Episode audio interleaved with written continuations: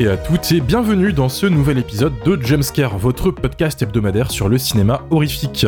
Pour changer un peu du cinéma américain qui prend beaucoup trop de place dans nos podcasts, on a décidé aujourd'hui de varier un peu et de parler d'une production hispano-mexicaine. Une production qui a lancé la carrière d'un grand réalisateur et qui a pris d'assaut le box-office mondial lors de sa sortie en 2007 avec un box-office de 80 millions de dollars mondial sur un budget de seulement 4 millions. Il s'agit évidemment de L'orphelinat du réalisateur Juan Antonio Bayona et produit par un certain Guillermo del Toro. Dans L'orphelinat, nous suivons Laura, mère de famille, son mari et leur enfant adopté qui retournent vivre dans l'orphelinat où Laura a grandi avec l'intention de le rénover pour accueillir des enfants handicapés. Mais cette dernière découvre rapidement des secrets sombres liés à des tragédies longtemps enfouies, le tout suivi d'événements surnaturels et pour couronner le tout, la disparition de son fils. Elle va donc s'efforcer d'entrer en contact avec les fantômes qui habitent dans l'orphelinat pour tenter de le retrouver par tous les moyens. C'est une superbe maison. Comment l'avez-vous trouvée? J'ai grandi ici. C'était un petit orphelinat. J'ai toujours voulu y revenir, d'où l'idée d'y ouvrir un foyer d'accueil. Tout se passera bien. Quand t'étais petite et que tu vivais ici, tu n'avais pas peur? Simon? Comment tu t'appelles? Moi c'est Simon. On est en train de jouer. Ils sont dehors. Écoute. Moi je serai jamais grand. Je vais pas grandir. Comme mes nouveaux amis. Parce que tu en as plusieurs Ils sont six. L'orphelinat est de base un scénario qui existe depuis le début des années 90, écrit par un certain Sergio Sanchez, mais il a fallu que Guillermo del Toro prenne en charge la coproduction du film pour que le projet puisse voir enfin la lumière du jour en 2007, période où le cinéma de genre hispanique fait une grosse percée sur nos écrans, avec des films comme Le labyrinthe de Pan de Del Toro, ou encore Rec de Balaguerro et Plaza. Le film fit sa première au Festival de Cannes en 2007 et reçut une standing ovation de plus de 10 minutes, suivie d'une réception critique plus que positive. Mais est-ce que cette standing ovation était méritée? C'est la question à laquelle on va essayer de répondre aujourd'hui, et pour ce faire, nous sommes en présence de notre bon Dario National, il est pas là.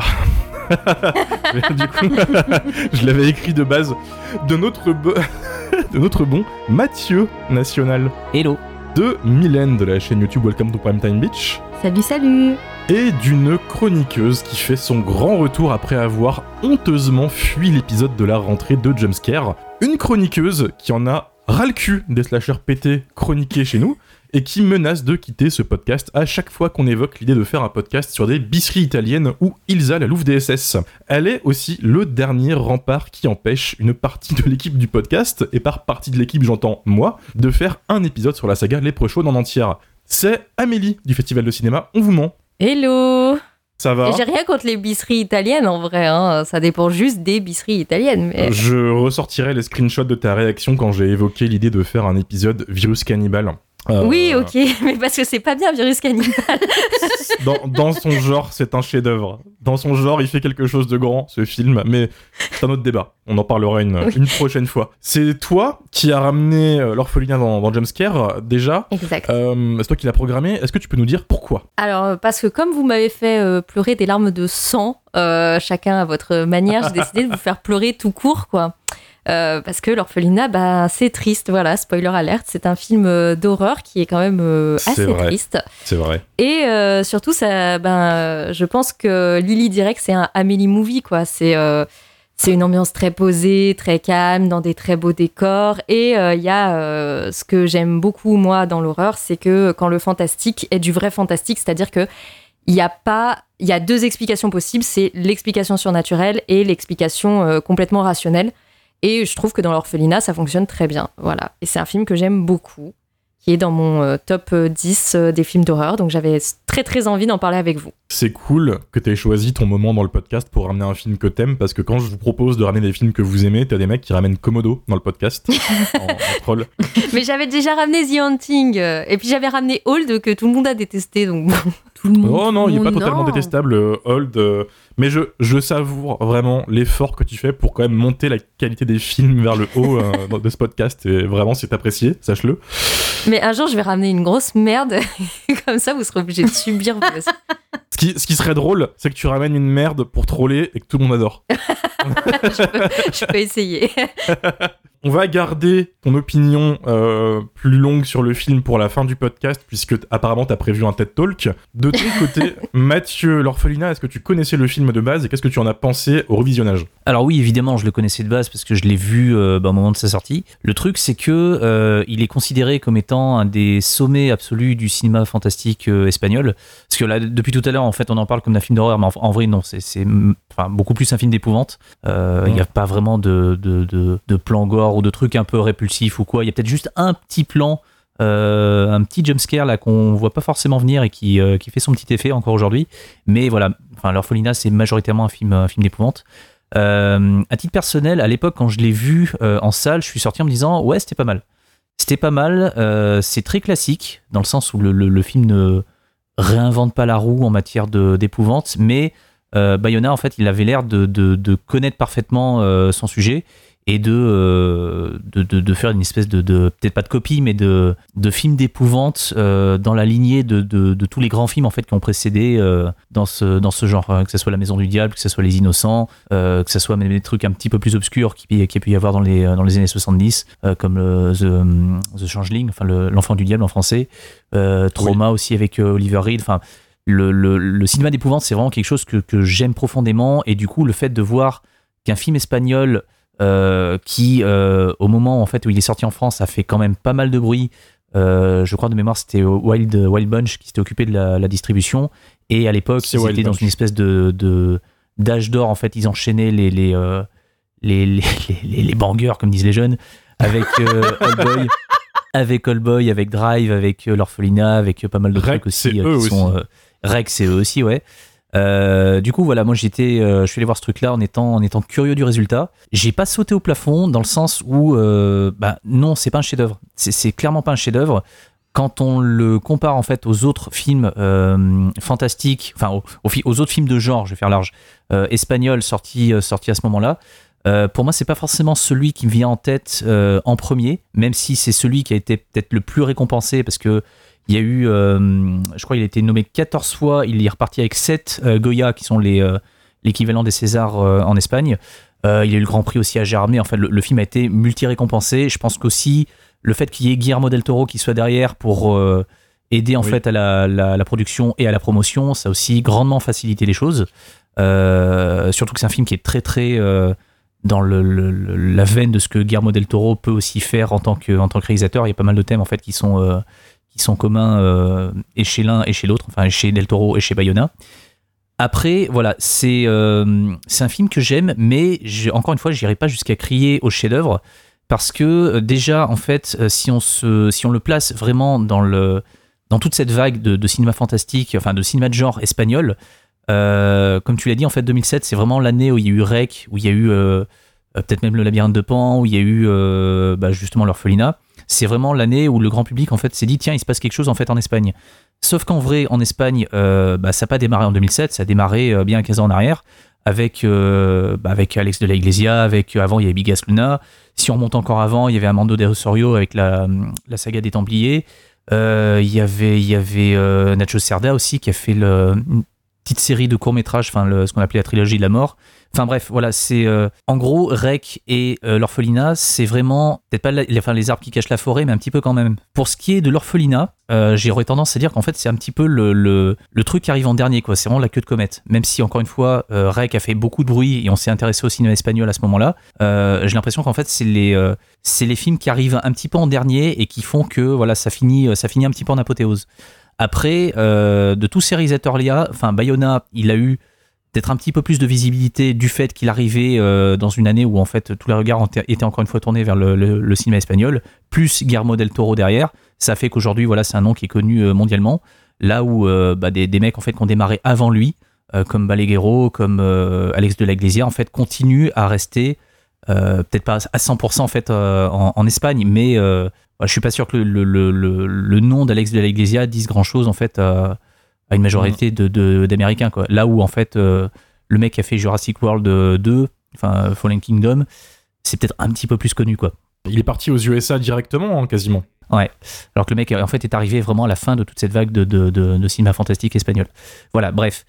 Après, pour ce qui est du film en lui-même, euh, ce que je lui reprochais à l'époque et ce que je lui reproche encore aujourd'hui, mais en même temps, c'est pas forcément un reproche. Enfin, c'est, euh, j'aurais espéré un petit peu plus, mais j'ai eu grosso modo ce que je venais voir et ça m'a suffi, mais ça suffit pas en fait à en faire un chef-d'œuvre. C'est-à-dire qu'en fait, le film est très classique. Encore une fois, Bayona, c'est un cinéphile qui sait parfaitement, enfin, qui connaît parfaitement ses classiques en matière de, de films d'épouvante et qui ne se gêne pas en fait pour les, citer. Je pense notamment en fait à la Maison du Diable, il y a qu'on a déjà fait dans le, podcast. Il y a notamment une scène très connue dans la Maison du Diable. En fait, Robert Wise en fait filme les murs à travers lesquels on entend une espèce de son indéfinissable. Euh, ça gratte, ça grogne. Enfin, on sait pas trop ce qui se passe. Et dans l'orphelinat, on a exactement la même chose. Donc voilà, le mec en fait connaît ses classiques.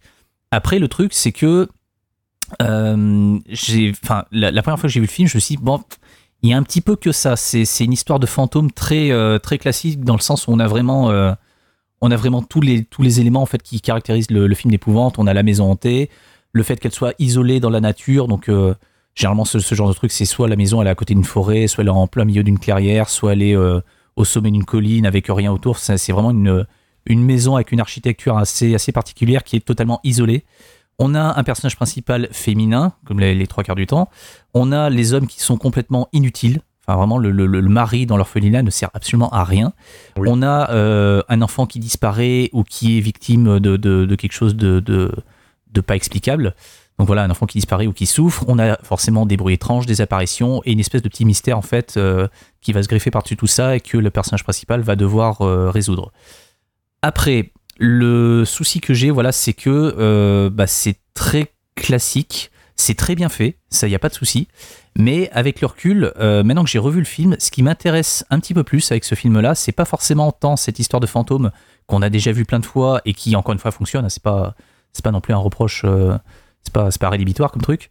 Mais le truc, c'est que euh, ce qui m'intéresse davantage aujourd'hui, c'est que le fait, enfin, c'est que ce film a aussi euh, en germe quelque chose que euh, Juan Antonio Bayona va développer dans un de ses films suivants, qui pour le coup, en tout cas à mes yeux, est véritablement son chef-d'œuvre. C'est son troisième film, c'est quelques minutes après minuit. C'est cette espèce de, sous-genre qu'on n'arrive pas trop à définir en un mot, mais qui est grosso modo le sous-genre des, euh, des films dans lesquels un enfant euh, se lie d'amitié avec un monstre, une créature, quelque chose de, fantastique que les adultes ne voient pas. Et euh, ce genre de film, en fait, on les a tous vus 45 fois. C'est c'est E.T., c'est Totoro, c'est ce genre de c'est ce genre de truc. Et généralement, le, ce, type de film, c'est une manière en fait pour faire comprendre à l'enfant qu'il doit lâcher prise par rapport à quelque chose. Et généralement, c'est une histoire de deuil. Dans E.T., on a le, le- on a un père qui est absent. Donc du coup, E.T. c'est euh, c'est pas forcément le, un père de, de substitution ou quoi, mais c'est juste une façon pour Elliot en fait de faire le deuil de quelque chose euh, qui n'est, enfin de quelqu'un en, en- l'occurrence qui n'est qui n'est plus là. Euh, Totoro, c'est aussi une manière en fait euh, pour les enfants de comprendre que la mère, euh, la mère en fait, elle est, euh, elle est absente, elle est, elle est, elle est à l'hôpital. Dans le géant de fer, je crois qu'en fait le, le- père est mort à la guerre. Enfin voilà, ce, genre de truc. À partir du moment où il y a une créature fantastique que les adultes ne voient pas, euh, qui se lie d'amitié avec un enfant, c'est, il y a toujours une histoire de deuil derrière. Et je trouve que l'intelligence de Bayona dans, le, dans l'orphelinat, c'est d'avoir fait de cette créature un enfant. On n'a pas quelque chose de monstrueux ou quoi, c'est juste un enfant qui a un masque sur la tronche parce que lui-même en fait est un, est un, enfin, est un monstre. Enfin, c'est, un gamin qui est né, euh, Mm. qui est né, qui est né mal formé. Et du coup, euh, l'histoire du deuil qu'il peut y avoir dans, euh, dans, dans, dans cette structure de, de, de, de film, dans le film de Bayona, elle prend une forme un petit peu différente, c'est-à-dire que l'enfant, l'enfant avec le masque sur le visage in- informe Simon euh, de, sa, de, son, de son véritable statut, c'est-à-dire que c'est un enfant qui a adopté, euh, qui a le VIH, donc potentiellement qui va, qui va bientôt mourir. quoi. Et du coup, le fait que euh, très rapidement ce truc-là soit, soit annoncé, euh, le gamin pique une colère en disant voilà, enfin, je vais euh, non seulement mes parents, adoptifs m'ont menti, mais en plus potentiellement je vais, mourir. Et du coup, c'est une, manière détournée pour ce gamin de prendre conscience de sa mortalité et de faire le deuil d'une vie en fait qu'il risque de ne pas avoir. Dès lors, à partir du moment où, en fait, où il comprend ça, il veut en fait, enfin en tout cas je pense, profiter de ce truc-là, enfin profiter de la vie un maximum. Et, euh, et il, est, il est très très demandeur, aux- enfin vis-à-vis de sa mère, enfin il, est- il lui réclame de l'attention tout le temps, enfin les, euh, la mère se réveille la nuit plusieurs fois. Et c'est jamais le père d'ailleurs. Euh, Et le, le moment où ça va dégénérer et où en fait le gamin va disparaître, c'est un moment où le, le- le gamin lui dit Viens, j'ai trouvé la cachette de, de- de Thomas, euh, qui est un personnage dont on connaîtra l'identité un peu plus tard. Viens avec moi, viens, on va jouer. Et en fait, la mère lui refuse ce, moment-là, enfin, refuse de jouer avec lui. Et le ton commence à monter. La mère lui met une gifle, qu'elle regrette après. Et le gamin, euh, le gamin se casse en fait, euh, enfin déçu et, en larmes quoi. Et, c'est à partir de ce moment-là que le gamin va disparaître et que le, véritablement l'histoire l'histoire va commencer. C'est où est-ce qu'il est passé dans la maison et qu'est-ce que c'est que ces apparitions en fait à droite à gauche. Qu'est-ce que c'est que ce gamin avec un, masque sur la tête. Donc je, trouve qu'il y a quelque chose qui est vraiment euh, qui est vraiment euh, peut-être pas original mais qui, euh, qui qui change un petit peu des films de fantômes habituels quoi où c'est juste j'ai l'impression qu'en fait via ce film il annonce les, les enfin le grand thème qui va qui va traiter dans quasiment tous ses films c'est-à-dire un personnage un groupe ou un ou une famille qui est confronté à quelque chose d'absolument dramatique contre lequel en fait ils ne peuvent rien et euh, qui va de toute façon à un moment ou un autre euh, déclencher une espèce de deuil euh, inévitable le, le, le- enfin, pour moi, quelques minutes, sur, enfin, quelques minutes après minuit, c'est un des plus grands films sur le deuil jamais, jamais écrit. C'est vraiment pas un film qui est très joyeux à regarder, mais c'est, je trouve c'est un crève-cœur encore plus efficace que, que l'orphelinat, qui, qui même s'il est efficace à sa façon, reste pour moi très classique. Mais à titre personnel, ce qui m'intéresse plus, c'est vraiment le fait qu'il développe en germe un- une thématique qui sera présente dans euh, la grande majorité de ses films, de ses films suivants. Quoi. Excellent tunnel, bravo. Désolé. T'as dit un truc intéressant sur lequel j'aimerais rebondir vite fait. T'as dit que Bayona, c'est Mhm. celui qui a été le plus haut dans sa carrière en termes de reconnaissance, puisque maintenant qu'il a fait des blockbusters, euh, forcément son nom ressort plus souvent. T'as dit un truc, c'est que les autres sont encore un peu de, de niche. T'as parlé de hum, Iglesia, euh, Balaguerro, Plaza, euh, tout ça, qui sont pas aussi connus, euh, parce qu'ils sont encore dans, dans son ombre à Bayona. Est-ce que tu penses qu'ils sont pas aussi dans, plus dans l'ombre parce qu'ils ont pas réussi à, faire mieux que le film qui les a fait percer? Je pense à Rec, par exemple, Balaguerro et Plaza. Ils sont totalement dans l'ombre de Rec depuis le début. Oui, ils sont, ils sont restés un petit peu là-dedans. Après, euh, je pense que ce qui a fait que Bayona a pu percer bien plus rapidement, c'est que les. Il y, a- il y a un côté un petit peu Spielberg, en fait, dans, le, dans, le, dans certains Oui. films de, de, de Bayona. Je pense que c'est aussi pas un, un hasard si Hollywood l'a appelé pour faire euh, une suite à Jurassic World. Euh, y a- il y a- on est peut-être moins sur quelque chose de, de, de brut de décoffrage, quoi, de, violent, de voilà. Plus accessible. Euh, Bayona, c'est violent, mais c'est, mais c'est violent euh, émotionnellement en fait. Enfin, c'est, euh, ça reste des films qui sont, qui sont durs, mais qui sont en même temps très beaux, quoi. Là Mm. où les, les films de, Bal- de Balaguerro en fait se finissent la plupart du temps très mal et, euh, et ont des images assez, euh, des fois assez vénères, quoi. Euh, je, voilà, je, je trouve que Bayona est plus, plus universel, plus, peut-être plus accessible.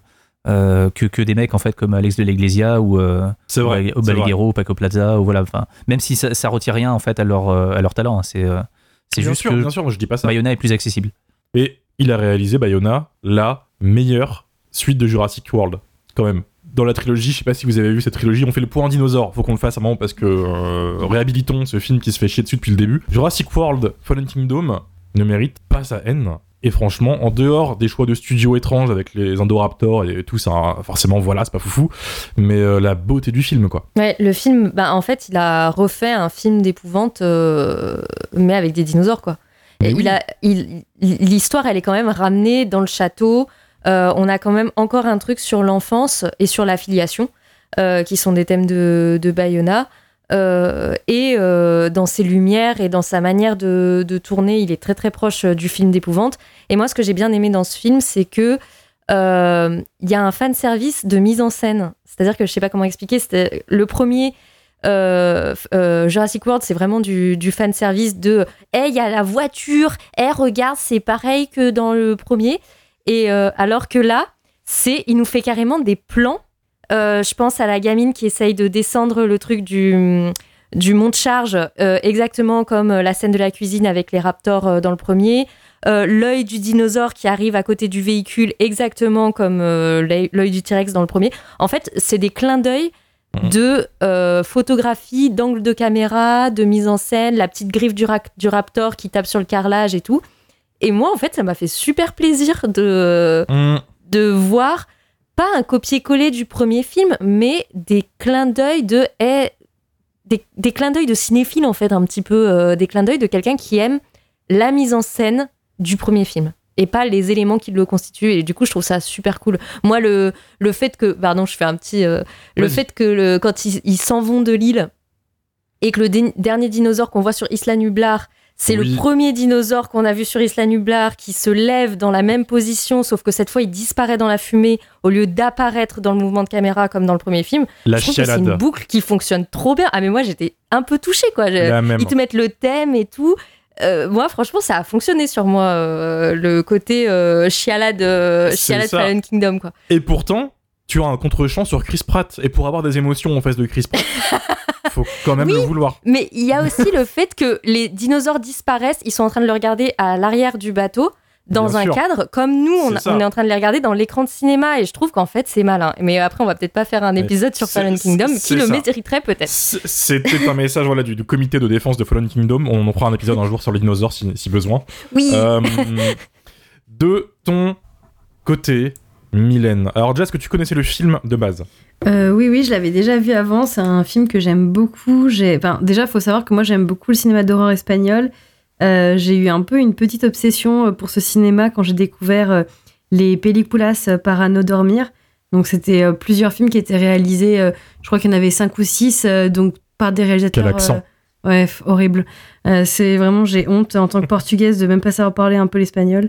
Et du coup, du coup, c'était une série de films. Il y avait Alloué euh, qui était fait par, euh, euh, je sais même plus, je crois que c'était Romba Laguero. euh, il y avait La Chambre du Fils qui était fait par euh, De la Iglesia qui est mon préféré. Et voilà, du coup, c'était toute une anthologie avec plein de films d'horreur espagnol. Et à partir de là, en fait, j'ai bouffé du film espagnol, j'adorais ça. J'ai vécu l'un de mes plus gros traumas d'adolescente avec Darkness, qui est encore aujourd'hui un film que j'aime énormément. Et du coup, ben, forcément, leur pas ouf. Bah, je sais, vous l'aimez pas, je sais, vous l'aimez pas, mais moi, je l'aime beaucoup, ce film, et je le défendrai toujours, parce que je le trouve incroyable. Et moi, j'ai pas dormi pendant trois jours euh, à cause de ce film, et j'ai dû dormir la lumière allumée, donc c'était très, très, très efficace sur moi. Franchement, euh, ça m'a traumatisée. Et donc, euh, forcément, l'orphelinat, elle m'a beaucoup intriguée, parce que je trouve qu'il y a vraiment une patte, un esthétique très cinéma espagnol. Et j'aime beaucoup les films d'épouvante dans les maisons hantées, et j'adore quand il y a des enfants dans les films d'horreur. Euh, quand il meurt encore, c'est encore plus cool. Mais euh, du coup, euh, là, en l'occurrence, ça m'a beaucoup Heureusement que tu as rajouté ce passage. Sinon, la phrase était inquiétante. Sinon, j'adore les enfants. Attention. Non, mais voilà, L'Orphelinat, c'est un film que je trouve très, très quali. Et à chaque fois que. En fait, c'est un film que je regarde pas souvent parce que euh, je suis très sensible à tout ce qui est drame. Et du coup, à chaque fois, il me met en PLS, je suis en dépression pendant trois jours. Euh, c'est toujours très, très dur de m'en remettre. Donc, euh, du coup, j'espace un peu les temps de visionnage. Et puis, j'aime bien aussi oublier le film pour le redécouvrir et redécouvrir pourquoi je l'ai aimé. Et là, en l'occurrence, du coup, j'ai décidé de me refaire le film, de me refaire les bonus du DVD, enfin du Blu-ray. Et en fait, j'ai vraiment pris plaisir à écouter en fait tous les making of euh, sur le film. Je me suis rendu compte à quel point il y avait vraiment eu du cœur à l'ouvrage. Alors oui, le film a une très belle photo, euh, les acteurs sont incroyables, le scénario est très chouette et tout, mais vraiment en fait ce qui fonctionne, c'est qu'il y a eu une espèce de synergie entre tous les acteurs de manière générale autour de ce film qui fait que ça marche très bien. C'est-à-dire qu'au départ, le scénario, euh, c'était prévu comme un scénario de film d'horreur pur et dur.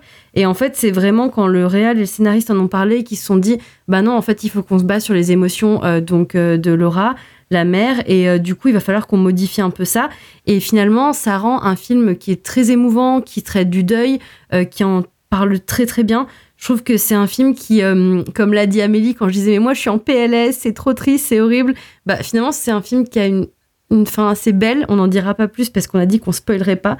Mais euh, ce qui m'a fait rire aussi, c'est que j'avais vraiment souvenir que le film était une, une, une variante de Peter Pan, mais je l'avais pas vu depuis longtemps. Et en fait, je me rappelais pas qu'il l'évoquait de manière euh, vraiment assumée, en fait, que c'était euh, euh, une relecture de Peter Pan. Et en fait, ce que dit euh, le réel, c'est que c'est même une relecture de Peter Pan du point de vue de la mère. Et euh, il y a vraiment une espèce de hook version horreur. Et je trouve que ça aussi, ça marche vraiment bien parce qu'en fait, euh, euh, ben, le film, il est incroyable, notamment par le personnage de Laura. Euh, Belen Rueda, elle est incroyable. C'est l'une des premières fois qu'elle joue dans un grand film de cinéma. Au départ, elle a une carrière plutôt de série télé. Et vraiment, dans ce rôle, elle est mais magistrale. Moi, je sais que j'y crois en fait. Quand je la vois, j'y crois. Je, je sens qu'elle est vraiment là. Et en fait, ce qui est beau dans son rôle, c'est qu'elle est toujours perdue entre le monde des enfants et le monde des adultes. Et c'est ce qui fait que ça fonctionne très bien en fait.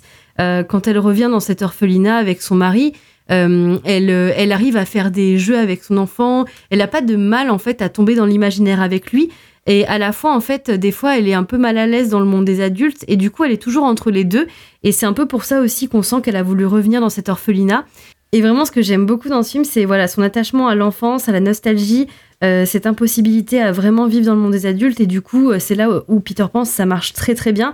Ce que j'aime bien aussi, c'est que le scénariste évoque dans euh, les bonus que justement, il s'inspirait un peu de sa façon de faire vivre ses propres amis imaginaires euh, dans euh, l'orphelinat, où il explique qu'en fait, il faisait croire à ses parents qu'il avait des amis imaginaires et qu'il disposait plein d'objets euh, pour faire croire à leur présence, ce qui m'a rendu encore le scénario un peu plus cringe, et ça marchait bien sur moi quand même.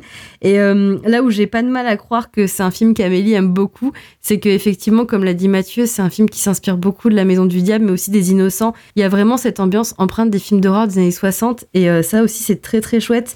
Cette déco qui euh, détonne un peu par rapport au grand château en fait, parce que même si c'est une demeure qui est vraiment isolée, je trouve que le, le comment dire l'esthétique de la demeure ça, ça se démarque par rapport euh, à ce qu'on peut voir d'habitude. Et ça aussi j'apprécie beaucoup. Ce qui m'a ce qui m'a vraiment fendu le cœur en fait euh, quand j'ai notamment ben visionné les bonus et et justement les bonus autour de Belen Rueda c'est qu'en fait elle a elle-même perdu un enfant et euh, le réal en fait il, a- dit que c'est vraiment ça a été compliqué pour elle de, jouer euh, les scènes parce qu'en fait elle a fini par euh, vraiment se, être dans la peau de Laura. Ils étaient vraiment en fait détachés du monde extérieur. Elle vivait son rôle et il y a des scènes où il évoque qu'elle s'est vraiment fait du mal en fait, que ça a été très intense pour elle et qu'il a dû vraiment arrêter parce que là c'était trop, parce que là elle piochait trop dans son passif émotionnel pour jouer ce rôle-là. Et c'est vrai que déjà que le film me met euh, vraiment voilà en PLS à chaque fois que je le vois, euh, en sachant ça, ça donne une lecture encore plus je sais pas, encore plus mar- marquante. Et, vraiment, c'est un film que je trouve très touchant. Euh, je trouve qu'il est très beau parce que, hum, justement, ça prouve que euh, pour faire un bon film d'épouvante, euh, ça sert à rien de faire claquer deux, trois portes, euh, de faire beaucoup de bruit, euh, de mettre des fantômes dans des draps. Et que finalement, euh, même des fois, des images juste euh, de jeux enfantins euh, font flipper. Et voilà, donc euh, pour moi, euh, l'épouvante, c'est vraiment un grand oui. C'est un film que je trouve très très beau, que je trouve maîtrisé. Euh, encore une fois, bah, je me répète, mais sur son scénario, je trouve que les acteurs sont incroyables. Simon, le, petit gamin, euh, il est vraiment mais dingue dans ce rôle-là. Euh, je trouve, c'est quand même un gamin qui a 5 ans, qui joue un rôle qui n'est pas facile. Et vraiment, enfin, tous, en fait, ils sont assez incroyables. J'ai vu aussi les scènes coupées. qui finalement ont été pour la plupart enlevées parce qu'en fait elles indiquaient beaucoup trop d'indices aux spectateurs et le réal il évoque que effectivement le but c'était pas non plus de mâcher tout le travail et euh, à part peut-être une scène de fin qui évoque euh, un peu plus euh, de choses sur l'un des personnages, notamment la policière. Euh, effectivement, ces scènes coupées, euh, c'était très valable de les couper et je pense que le film est et c'est comme l'a dit Mathieu, c'est un film qui fonctionne bien aussi parce qu'il y a Guillermo del Toro qui est dans les parages, euh, parce qu'il a été vraiment bien accompagné et euh, c'est pas anodin et d'ailleurs Bayona le dit aussi que Labyrinthe de Pan et l'orphelinat soient des films qui évoluent dans un univers euh, plus ou moins similaire en fait. Moi, c'est un grand oui. Merci Amélie de m'avoir refait pleurer devant ce film. Et euh, du coup, je vous conseille. euh, Mais de même pour rien, j'adore euh, te faire pleurer. Ouais, ouais, je vois ça. De toute façon, moi, je suis une chialeuse. De toute façon, je vous l'avais dit que j'allais pleurer en plus en lançant le film. Donc, je vous l'avais dit, je vous l'avais dit. Suivi du, du MP 1h44 après, bah j'ai chialé. Euh, voilà. Ce que tu dis, ça permet de répondre à une question qui peut nous être posée, puisque là, on entend un film euh, à fond. Où est disponible le film, sachant que le Blu-ray que vous avez évoqué est sur la liste des Blu-ray euh, qui sont qui ne marchent plus. Défectueux. Ouais. Voilà, défectueux, les fameux Blu-ray ROT. C'est pas une pub que je vais faire parce que ceux qui me suivent savent que je travaille euh, dans une émission qui s'appelle Le Bistrot de l'horreur sur Filmo. Filmo, c'est une plateforme de SVOD française avec des tonnes et des tonnes de films, bis, horreur, mais drames aussi, comédie, ce que vous voulez. Et il est dessus. Il est dessus. vous lancez pas dans le Blu-ray du coup, le cherchez pas euh, parce que il y a une chance sur deux qu'il soit défectueux, c'est pas la peine. Voilà, on espère une ressortie un, un de ces quatre, peut-être un Blu-ray 4K, mais euh, voilà, si vous voulez le voir, c'est par ici. Je pense Alors, qu'il faut, faut aller. sauf si vous le trouvez vraiment, vraiment pas cher, le Blu-ray c'est cool parce qu'il y a quand même vraiment beaucoup de bonus et c'est un vrai Blu-ray qui est très fourni. Mais voilà, euh, prenez-le cas de balle quoi, parce qu'il y a le risque qu'il passe pas. Mais c'est comme beaucoup de Blu-ray de Wild Bunch en fait. Je réfléchis, mais. Ouais, ils ont eu, euh, ils ont vraiment pas eu de bol pour le coup parce qu'il y a, il y a beaucoup de très très bons films qui sont sortis en Blu-ray à l'époque, qui sont sur euh, sur cette fameuse euh, liste. Donc Je euh, pense. voilà. euh, alors, bon film, pour le coup, c'est relatif, mais je pense au Halloween 2 de Rob Zombie, euh, vu qu'il était sur cette liste et qu'il a jamais été réédité. Voilà, si vous voulez voir le film, c'est. Mais parce que c'est un film de merde. C'est dit. Allez, sujet suivant. Euh, je vais placer vite fait mon avis avant qu'on donne la parole à Amélie qui nous fasse son TED Talk. Parce que moi, je vais peut-être un peu gâcher la fête, je vais être un petit peu moins dithyrambique que vous. Je tiens à dire pour commencer, pour placer quand même le décor, que j'ai aimé le film. Déjà. Voilà. Je remercie Amélie de m'avoir fait sortir un peu de ma zone de confort, euh, parce que depuis quelques semaines, je me tape du Freddy, du Leprechaun, du Doom. Voilà, euh, donc le grand écart absolu, ça fait du bien de voir d'autres choses des fois. J'y suis allé un petit peu à reculons, je vais pas mentir, puisque euh, je suis pas trop trop trop connaisseur euh, ou familier du cinéma de genre espagnol. Et en fait j'étais pas tombé sur les bons films d'horreur espagnol euh, de base. Ça, a joué dans mon opinion. Euh, les derniers que j'avais vus en date c'était 32 Malasana Street. Je sais pas si vous connaissez ça. Ça, ça, c'est un film de fantôme. Tout pourri avec tous les clichés que tu peux imaginer. Une vieille un enfant un vieil immeuble, la famille qui, qui aménage dedans, enfin voilà, c'est vraiment ni fait ni à faire. Euh, Oh oui, punaise, c'est de la merde. voilà, merci. Euh, je suis très très fan de Rec, mais les suites de Rec c'est plus compliqué. Elles ont leur, leur haut et leur bas, mais euh, bah, derrière Rec 1, euh, tu perds en qualité quoi. L'Enfer des loups. Voilà, L'Enfer des loups. Je sais pas si vous l'avez vu, Non. c'est compliqué. En fait, ce qui s'est passé, c'est que l'année dernière, grâce. Première chose, euh, dans ce podcast, on a parlé d'un très bon film qui s'appelle Les Révoltés de l'an 2000 Oui, oui. qui est une, une tuerie, qui est une tuerie. Et là, je me suis dit, ok, donc l'Espagne, en fait, il- j'ai juste pas regardé ce qu'il fallait. Donc, grosse baffe. Et à côté, euh, j'ai découvert plein de, de petites perles, dont du coup le boulot de- d'Alex de la Iglesia, que j'ai beaucoup aimé. Moi, j'aime bien Le Jour de la Bête, par exemple, et Action Mutante, Ouais. Trop bien. qui, qui, ont- qui- qui sont vraiment bien. Action Mutante d'ailleurs qui sort, euh, qui sort cette année en fait en Blu-ray chez Ouais. chez qui fume. Exactement, qui revient Ouais. là, ouais. Et Le Jour de la Bête, qui est sorti chez Extra Lucide il y a un En an et 4K quelques. et tout, euh, ouais. Enfin bref, il y a beaucoup de trucs que j'avais jamais vu et que j'ai découvert. Je fais putain, mais en fait, euh, ok, ok, donc il y a, il y a ce qu'il faut. Et l'orphelinat. J'y suis allé à reculons parce qu'à côté aussi, il y a tous les vieux clichés des films de fantômes qui ressortent. Hein. Faut, faut être honnête, le film il commence avec un enfant qui voit des choses, la daronne qui comprend que quelque chose va pas, mais elle comprend pas parce que son fils, du coup, ils arrivent pas à communiquer, etc. Le daron qui est joué par Emmanuel Macron. Faut le dire, on l'a dit tout à Mhm. l'heure en off, mais le, c'est le sosie d'Emmanuel Macron, bah, il capte pas ce qui se passe parce que voilà, c'est le daron, ouais, euh, sois rationnel, chérie, tout ça.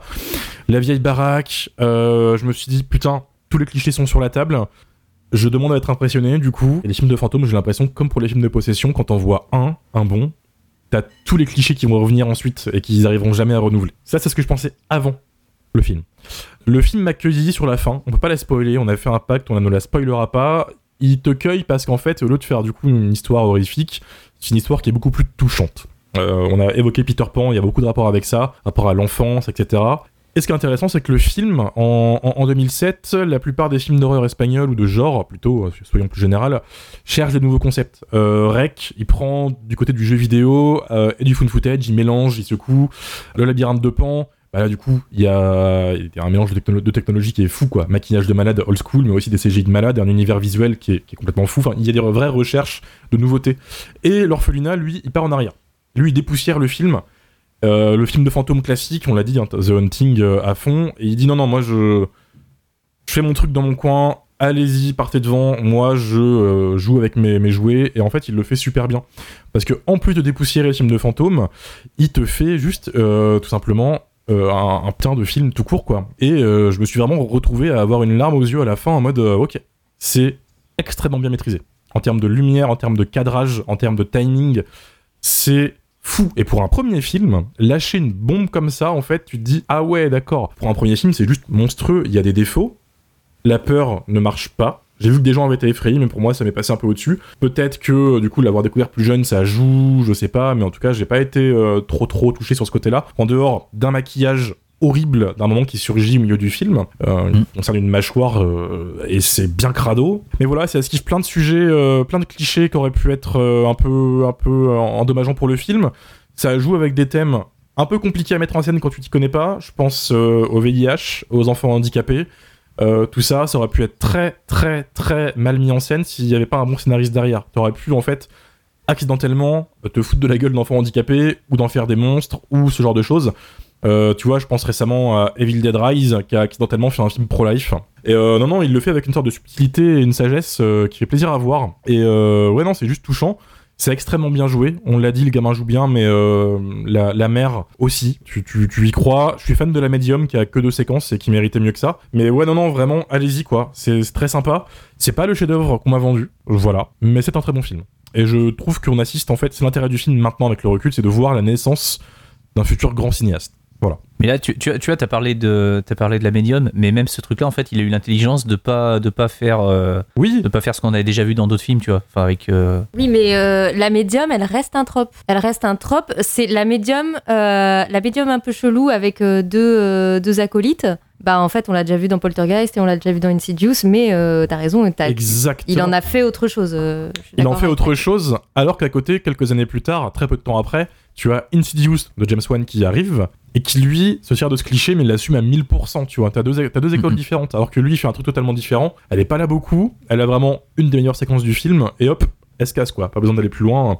Pareil pour la flic, il y a toujours un flic qui est un peu en mode ouais non mais vous êtes sûr que vous abusez pas un peu? Et non non elle est là mais elle s'en va aussi. Enfin, il esquive les pièges. Il esquive tous les pièges du genre et il les esquive assez bien pour te pour garder ton intérêt tout le long du film. Mais ça se sent qu'il les maîtrise et que justement c'est vo- vraiment volontaire de ne pas tomber en fait dans le piège et que euh, justement encore une fois pour les scènes coupées tout ça c'est des choses qui ont été retravaillées en fait euh, pour essayer de rendre la meilleure chose.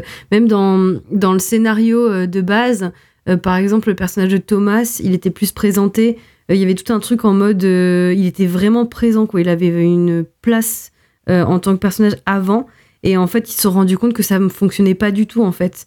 Donc ils ont eu la force en fait d'avoir du recul sur leur propre scénario et production pour euh, rendre quelque chose de moins ouais. Ouais, ça se voit. Donc voilà, euh, on m'a vendu le film comme un classique de l'horreur. Euh, je trouve que c'est une erreur. Parce que tu peux t'att- t'attendre à du coup un gros ride horrifique alors que c'est pas du tout ça, malgré quelques séquences. Euh, la, la seule vraie surprise en fait, euh, ce sera la fin pour les fans d'horreur, je pense. Mais euh, allez-y, si vous pouvez vous faire un kiff, allez-y, ça vaut quand même le coup d'œil, quoi qu'on dise. Après, d'une manière générale, il y a beaucoup de films d'épouvante qui sont pas vraiment euh, de l'épouvante. euh, Enfin, c'est- plus en fait des drames, quoi. C'est plus des, des, des drames avec euh, quelques séquences un petit peu, un petit peu effrayantes. Mais Oui, généralement, voilà. dans les, les- les films d'épouvante, les films des maisons hantées, où il y a un enfant qui est mort, qui cherche à communiquer avec, le, avec sa maman ou avec une femme qui vient d'emménager dans la maison, ce qu'on retient, en fait, c'est pas forcément les séquences horrifiques, c'est surtout le côté tragique du, du truc et, et le, le- le- le drame, en fait, qui a, qui a- qui a pu y avoir, quoi. Là, en fait, on a exactement ça. Enfin, le, il y a, beaucoup de choses en fait qui sont, euh, je trouve, très intelligemment écrites, euh, notamment le fait que le, le, le, monstre en fait que, que voit le, le, gamin, donc Simon, c'est un ami imaginaire et que, euh, et que pour la, mère c'est quelque chose de normal, même si vu l'âge du gamin, elle est là à se dire bon, il est peut-être un peu un petit peu vieux pour pour avoir encore des, des amis imaginaires quoi. Mais même à ce moment-là, en fait, on le sait pas encore, mais il y a déjà une histoire de, de, de deuil quoi. C'est-à-dire qu'elle elle demande à- en fait à son enfant de plus être un enfant et de d'arrêter d'avoir euh, un ami un, ami imaginaire quoi. Enfin c'est euh, moi j'ai toujours cette, scène en tête dans, vice versa où t'as l'ami imaginaire le Bing Bong ou je sais pas quoi là qui euh, qui finit par disparaître tout ça parce que la gamine dans laquelle enfin on est dans sa tête là enfin juste grandit quoi. Enfin au bout d'un moment l'ami imaginaire juste il disparaît. Et là, en fait, il y a, encore une fois une histoire de deuil par rapport à ça. Et le fait d'avoir fait l'antagoniste, entre guillemets, du film, un ami imaginaire du gamin qui est surtout là pour lui faire euh, réaliser qu'il y a un deuil qu'il va devoir faire euh, incessamment sous peu, euh, je trouve ça assez, assez brillant. quoi. C'est pas forcément le genre de truc que, que tu t'attends à voir quand tu regardes un film d'épouvante, même si, encore une fois, il y a toujours des histoires de- de- d'enfants qui meurent et ce genre de choses. Là, c'est fait d'une manière un petit peu, un petit peu différente. Et si tu te penches un petit peu sur l'écriture, c'est assez, c'est assez bien foutu. quoi. C'est intelligent. Pour finir, Amélie, c'est ton grand moment. Oh, mon, mon grand moment. Lâche Mais la non, parce bombe. que, en fait, euh, vous êtes- je suis d'accord avec tout ce que vous avez dit. Donc, euh, euh, voilà, je vais, je vais me contenter de, de, de compléter avec mon avis à moi. Effectivement, je trouve que le film est, est très très beau, très élégant dans sa mise en scène. Notamment, il y a tout un, tout un aspect très ludique de jeu de piste où les règles sont d'abord posées dans une scène euh, où on apprend que les amis imaginaires, en fait, euh, ils, ils font, euh, ils font faire à l'enfant une sorte de jeu de piste à base d'objets qu'il doit retrouver partout dans la maison. Et cette scène, elle est hyper fluide, en fait. On voit, ça va très très vite, on voit les objets. Oh, la clé, la clé du tiroir de la commode. Hop, elle ouvre la commode. Dedans, il y a une poupée russe. Dans la poupée russe, hop, tu les vois, les, les ouvertures de poupée russe. En fait, ça renvoie vers tel truc. Et euh, la, la scène, elle est super fluide. Et tu comprends très vite comment fonctionne le jeu le jeu qui va devenir le jeu de piste de retrouver l'enfant perdu dans la maison, bien sûr. Et la mère, elle refait exactement le même jeu et le spectateur avec elle. Et euh, du coup, ça, ça rend le jeu, le, ça rend le film très très ludique. Et quand on le revoit et qu'on connaît le twist, enfin qu'on connaît la solution, Exactement. ça le rend un peu rageant parce que quand on sait où est, Mm. Ben voilà, euh, quand on connaît la C'est dur, hein. solution, dur. ça, ça, on a envie de lui crier dessus. Moi, il y a deux, trois fois où j'ai dit Oh, mais si t'avais pas fait ça, meuf, mais euh, pff, fallait pas faire ça. Ou alors, bah, non, mais c'est pas loin, t'es pas loin, cherche.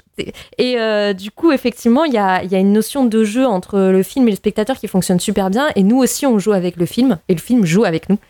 Euh, et du coup, tu disais, Milan, il y a Peter Pan qui est, qui est cité. Euh, mais il y a une, une autre grande euh, référence qui est qu'il y a énormément d'imagerie catholique euh, et de références catholiques dans le film. Déjà parce que ben, les- c'est un film espagnol et donc l'Espagne est quand même un, un pays qui a une, une grande culture, enfin, une, Ouais. une grande tradition catholique. Et moi, il faut savoir que j'ai un truc que j'adore, c'est j'adore l'imagerie morbide catholique. Euh, les Christ ensanglantés. euh, chez moi, il y a des petites madones, des petits cœurs. euh, Phrase de psychopathe. Ou de Voilà. Non, mais en vrai, j'adore l'imagerie. Non, mais oui, j'aime cette imagerie italienne, portugaise, espagnole, euh, euh, très classique et euh, très baroque, avec les dorures et un machin, et avec euh, en même temps des répliques, de, les, les petits morceaux de saints. Euh, tu sais, il reste que la mâchoire, mais ils ont fait toute une euh, sculpture autour dorée, tu vois, et euh, c'est morbide en fait, c'est hyper morbide et j'a- j'adore ce truc-là.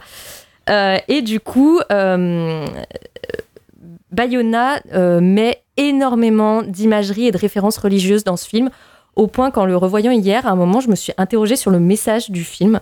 Par exemple, déjà, c'est l'orphelinat du Bon Berger. Il y a des vitraux, donc des vitraux qui représentent le Bon Berger, qui est une, pas une métaphore, qui est une des appellations du Christ. Et le bon berger, dans la parabole, c'est celui qui retrouve la brebis perdue. Donc euh, voilà, le film euh, est entièrement là-dessus.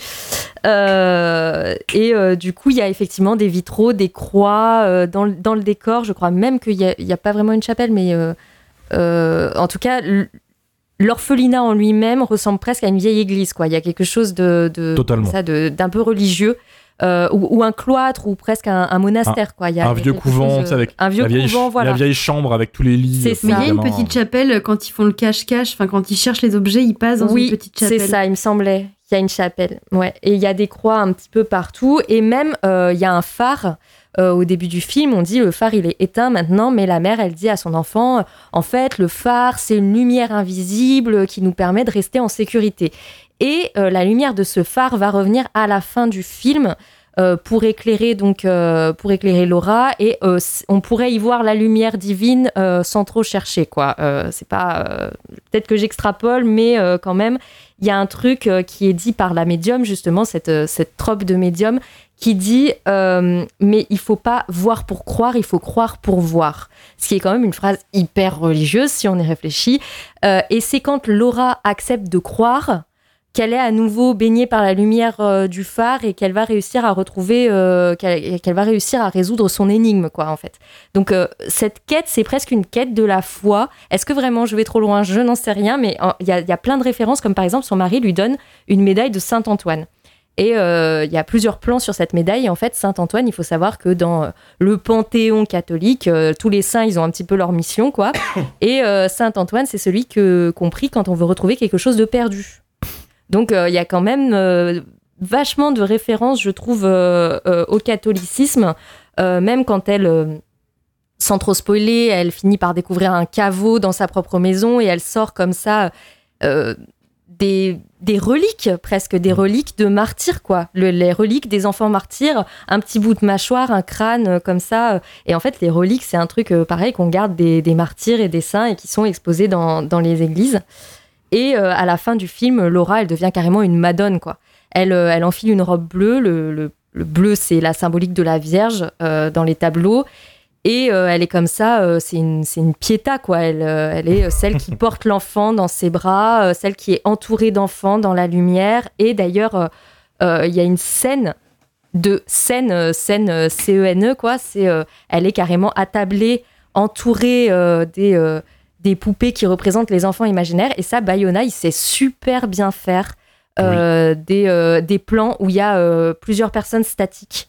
Euh, vraiment, quand il doit disposer des personnages comme ça, attablés ou réunis, c'est, on dirait un tableau de la Renaissance à chaque fois. Je trouve qu'il sait super bien composer ces personnages. Euh, Là, j'ai vu le Cercle des Neiges et pareil, ils sont souvent dans des espaces clos. Il fait des plans avec des groupes comme ça et on voit tous les visages super bien éclairés à chaque fois. Moi, euh, je trouve ça magnifique. Lumière de malade. Euh, ouais, très très belle lumière. Même si le film est un peu euh, désaturé niveau couleur, c'est un petit peu gris, mais à chaque fois les lumières sont, sont très belles. Euh, en tout cas, voilà, il y a donc euh, tout un truc, euh, je trouve, sur euh, la religion catholique, la foi, la quête, la recherche, et presque jusqu'à au martyr, quoi. Accepter de se sacrifier pour accepter de se sacrifier pour sauver les siens. Il y a un truc genre laissez venir à moi les enfants, quoi. On est vraiment, je trouve, dans une figure presque christique de, de l'héroïne. ou en tout cas de c'est c'est c'est une sainte vierge quoi c'est une sainte en tout cas qui euh, qui finit par euh, par euh, devenir comme ça une figure presque un ange euh, voilà qui, qui veille sur euh, sur les enfants perdus de Peter Pan mais aussi un petit peu sur des, des enfants qui ont été sacrifiés quoi avec des enfants martyrs donc voilà sans trop spoiler la fin il y a un truc euh, comme ça qui m'a choqué dans enfin qui m'a choqué qui m'a surpris en le revoyant parce que moi j'aimais beaucoup le film comme toi Romain j'avais été cueilli par la fin la première fois que je l'ai vu Mm. Euh, quand euh, j'ai découvert le twist, c'est pas vraiment un twist, mais quand tu découvres le, Dénouement. Le dénouement, tu te dis ah ok j'avais pas j'avais pas imaginé ça. Je pense que c'est pas facile de l'imaginer. Oui, puis c'est Euh, frontal en plus. quoi. euh, ouais, oui, Euh, oui, oui, c'est très violent. En plus, il y a un changement de lumière assez Oui. incroyable entre entre justement la pas la rêverie, mais la manière dont Laura perçoit le monde et la réalité qui est d'une violence euh, hyper forte. C'est ça. Et euh, vraiment, moi, je trouve que le film, il est très, très beau. Il est. euh, je ne sais pas quel. Effectivement, il est sur le, sur le deuil, bien sûr, mais euh, je pense qu'il est plein de messages, et sur l'enfance, comme le disait Mylène, euh, et sur le deuil, comme le disait Mathieu, et sur. Enfin, il brasse plein de thématiques, et ça en fait un classe. Enfin, le fait qu'il il reprenne les codes de films classiques, mais il est très riche à la fois dans ses symboliques et dans, et dans ses messages. Donc, c'est pour ça que je trouve que c'est vraiment un super bon film. Je crois qu'on pourra pas faire mieux pour vendre le film. Suis un peu déçu de pas avoir un avis bien négatif, tu sais, genre quelqu'un, je dirais pas qui, mais qui surgit de nulle part en fait, et qui vous rappelle tout ce que vos goûts c'est de la merde et que le film il est à chier. Salut, c'est Dario. Alors moi, je trouve ça à chier par terre. Au revoir. Là, je pense que Lily, elle aurait pas aimé. Je sais pas, il faudrait peut-être qu'on qu'on c'est pas recontacte assez. Lily. euh, euh, Mais c'est pas très Lily Core, ça, tu vois. Elle va nous dire qu'elle s'est fait chier, qu'il y avait pas, qu'il y avait pas de sang, qu'il y avait pas de bikini, qu'il y avait pas d'aérobic. euh, vas-y, Elle va dire ça manquait de tétons. Et personne ne ça joue dans Dr. tétons, Queen. Vraiment, je suis un peu choquée. Puis de toute façon, Casper, j'aime pas. Mais c'est bien parce que les épisodes euh, positifs ils font du bien des fois comme ça. Au moins les gens savent que si tout le monde est d'accord, c'est que peut-être aller le voir. Et puis du coup ça réserve les, épisodes de haine à des moments très précis. On les savourera plus, tu vois. Faut, faut distiller la haine pour mieux l'exprimer, je pense. On va passer à l'avis des auditeurs. J'ai été plutôt surpris. C'est majoritairement positif, mais il y a des avis assez tranchés quand même dans le lot. Euh, on va commencer par Demoiselle d'horreur, évidemment Of course. allez pas loin. Le film qui encore aujourd'hui me fait rallumer la lumière quand j'y pense la nuit, tout simplement. Mais euh, je suis pas surpris, c'est un Demoiselle d'horreur movie ça. Totalement. C'est son délire. Johan Orzulik, qu'on salue Ah. au passage, oui. Euh, les débuts prometteurs d'un futur grand cinéaste. Un beau drame fantastique et une belle synthèse des thématiques qui irriguaient la nouvelle vague du cinéma fantastique espagnol des années 2000. Récompensé au Goya, impossible d'imaginer une telle configuration en France. Petit tacle au César, j'aime bien. Hein, Vermine, on l'a pas digéré. On n'oublie pas. Mars Express non plus, on n'a pas digéré. Hein. Mars Express non plus, voilà, c'est euh, abominable, mais, euh, mais bravo Justine Trier, au passage, en tout cas. Muerto Mega et le cinéma de genre. Très beau film dramatique et film d'horreur efficace, arrivant à retourner le classicisme assez brillamment. C'est bien joué et l'on est vraiment pris dans ce récit, mais franchement, pas de quoi crier au film culte. Ouais, c'est ça. C'est c'est super bien fait, c'est très intelligent, mais, euh, mais on a vu 100 fois plus effrayant ailleurs. Euh, on ressort du film en disant ok, c'était très bien. Mais voilà, c'est pas. C'est ni le plus grand film euh, de toute la vague espagnole, ni le chef-d'œuvre définitif en matière de film d'épouvante. C'est juste un très bon film. Loot, Loot a écrit juste le film qui a pris mon cœur, l'a jeté au sol et l'a piétiné. Je l'adore. Non, mais sinon, sérieusement, c'est cool de rendre ces lettres de noblesse à l'aspect mélancolique du fantôme sans tomber trop dans le pathos. Et ça, c'est vrai, je trouve. C'est vrai. Mhm. Peut-être rester un peu dans la retenue, mais quand même en, en dépoussiérant bien le, le genre. Bah après, euh, les, les cris de la mère, euh, ils sont. euh, En plus, il la filme pas, il filme les pièces. Tu sais, il nous fait comme dans Hérédité, quoi. Hmm. Oui. Euh, C'est-à-dire qu'il filme les pièces vides et tu l'entends juste elle. Et je trouve que ça, ça à chaque fois, ça fonctionne, quoi. C'est c'est hyper glaçant euh, comme, Ah, c'est hardcore. comme euh, procédé, quoi. Bah oui. Euh... Ah ouais. Cinésaurus, le podcast du film de dinosaures. J'aime beaucoup ce, ce pseudo. Génial, j'ai hâte d'entendre ça. Ça fait longtemps que je l'ai vu, mais un très bon souvenir.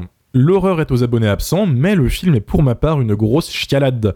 Sans oublier le gros banger que sont les partitions de Fernando Velasquez, qui subliment vraiment les images. On n'a pas évoqué la musique, mais c'est vrai qu'elles sont très belles. Ouais, ouais, ouais. La grande entrée. Attention. Oh non, pas ce môme avec sa petite tête de con, la pitié. Mais ça, non, mais ça, c'était Babadou qui. Et ça, c'est Babadou que tu te dis ça, tu vois.